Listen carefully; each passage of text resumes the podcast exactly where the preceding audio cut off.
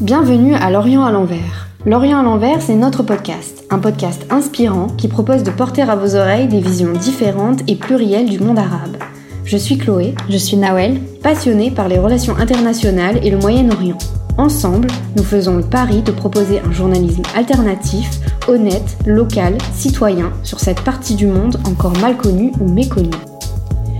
Il s'agira de conversations intimes avec des journalistes, des chercheurs, des auteurs, des photographes, tous issus de cet Orient compliqué pour lutter contre le danger d'un récit unique sur cette région du monde. Une histoire de catastrophe, de guerres incessantes, de pauvreté, de désespoir, mais surtout une représentation incomplète, négative, stéréotypée qui éloigne, dépossède et déshumanise. L'histoire racontée devient alors la seule histoire, Sauf que le monde arabe est aujourd'hui façonné par des identités multiples et une diversité de visions, des opinions éclectiques qu'on ne voit pas, qu'on n'entend pas. Deux ans d'une guerre civile sans merci, qui continue, qui s'arrête, qui continue.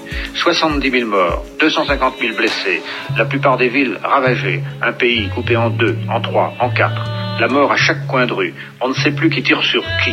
La mort tous les jours. On a encore plus tendance avec les pays du Levant à ne pas donner la parole à celles et ceux qui vivent ces actualités, qui la font et la défont. Tout apparaît comme s'il s'agissait de réalités lointaines, complexes, insaisissables, à distance de notre vie. Idées nuancées, jugements bigarrés et autres sensibilités dissonantes sont passées sous silence. Quelques heures plus tard, Nasser reprenait sa démission, revenait au pouvoir. Maintenant, les Arabes doivent affronter les dures réalités de la défaite militaire et préparer l'avenir politique du Moyen-Orient. Parce que cette actualité est encore trop peu racontée par ses propres protagonistes, nous nous faisons le porte-parole de leur existence, leur situation, leurs témoignages contradictoires afin de montrer une histoire de résilience, de positivité et d'humanité. Que pensent les principaux concernés? Que disent-ils? Pourquoi? Comment comprendre leurs réactions à l'aune de l'histoire d'une culture, d'un pays Comment mettre en perspective leurs témoignages Bien sûr que ça a un impact négatif sur ma vie, parce que je n'ai aucun autre revenu. Cela fait six ans que je travaille dans ce salon et je ne gagne pas d'autre argent.